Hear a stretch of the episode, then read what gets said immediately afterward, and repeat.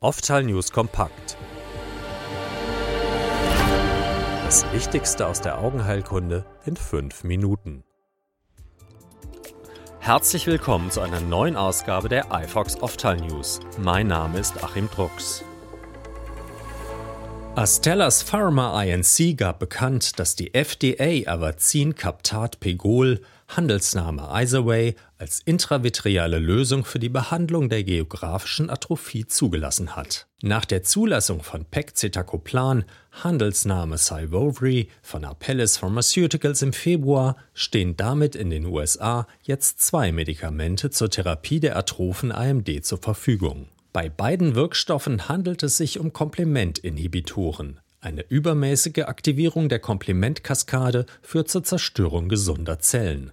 Zahlreiche Studien weisen auf eine zentrale Rolle des Komplementsystems in der Entstehung der AMD hin. Liegt eine chronische Entzündung im Bereich der Augenlider vor, sollte ein Befall mit Demodex-Milben in Betracht gezogen werden.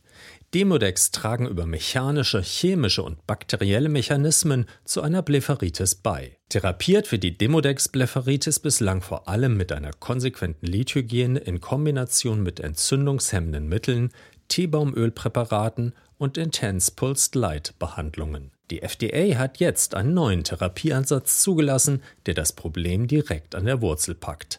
Antiparasitäre Augentropfen. Sie basieren auf Lotilana.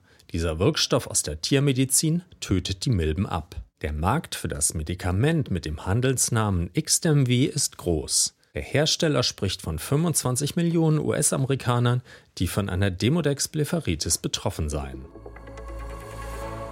Vom 6. bis 9. September findet in Berlin der 17. Kongress der International Ocular Inflammation Society IOIS statt. Der Live-Kongress, an dem Vertreter von 34 internationalen Fachgesellschaften teilnehmen, bietet ein breit gefächertes wissenschaftliches Programm. Die Sessions befassen sich mit intra- und extraokulären entzündlichen und infektiösen Erkrankungen wie der Uveitis, den jüngsten Fortschritten in der okulären Bildgebung sowie dem aktuellen Verständnis der Pathogenese von Erkrankungen wie AMD, Glaukom und diabetischer Retinopathie. Gastgeber des Kongresses ist Professor Dr. Uwe Pleyer, Chefarzt der Klinik für Augenheilkunde an der Berliner Charité. Ein ausführliches Interview mit Professor Pleyer zu dem Kongress finden Sie auf iFox, als Podcast in der Reihe Fachgespräche in unserer Audiothek oder in Textform bei unseren News. Um die Entwicklung innovativer Arzneimittel zu fördern, vergibt der Springer Medizinverlag seit 1985 den Galenus von Pergamon Preis. Ein unabhängiges Kollegium entscheidet, welches herausragende Arzneimittel den Preis in den Kategorien Primary Care, Specialist Care und Orphan Drugs erhält.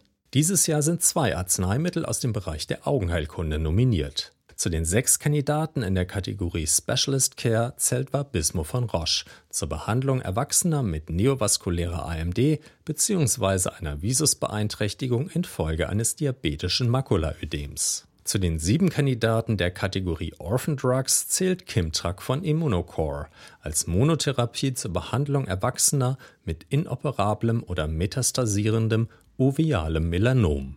Die Gewinner werden am 19. Oktober im Rahmen eines Festakts in Berlin bekannt gegeben.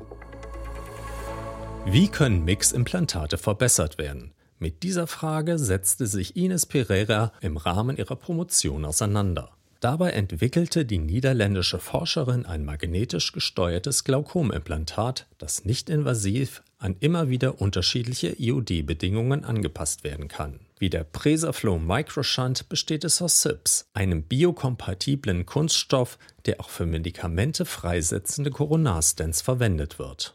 Die postoperative Anpassung des Augeninnendrucks wird durch die Verwendung eines magnetischen Plugs erreicht. Er besteht aus SIPs, dem Eisenmikropartikel beigemischt wurden.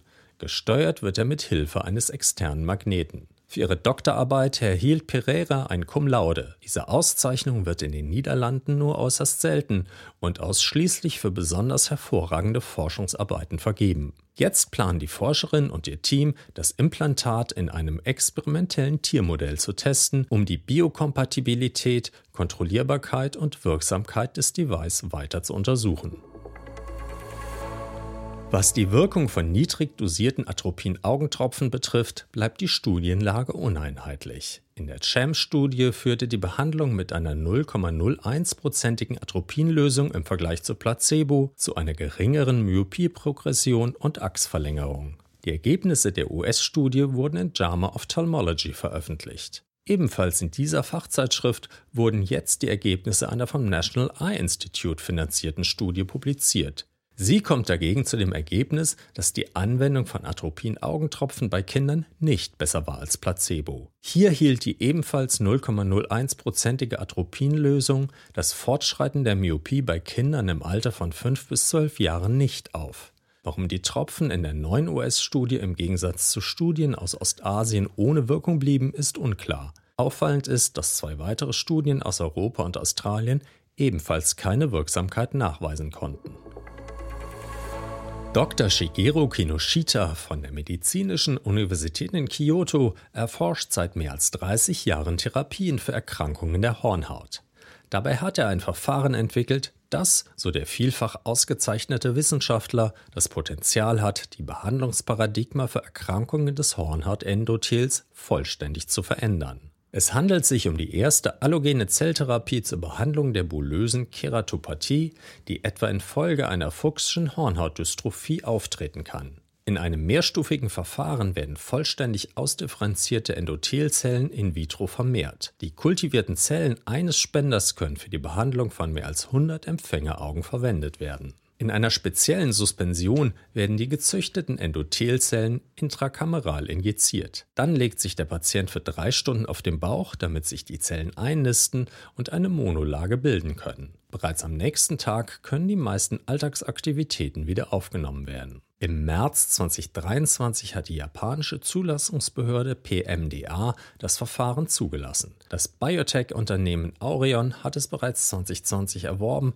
und plant, die Zelltherapie weltweit auf den Markt zu bringen. Sie soll Therapien wie die perforierende Keratoplastik bzw. die DMEC ablösen. Die Behandlung sei wesentlich einfacher als eine komplexe Hornhauttransplantation und mögliche Komplikationen wie Transplantatablösung oder Abstoßung oder Infektionen würden vermieden.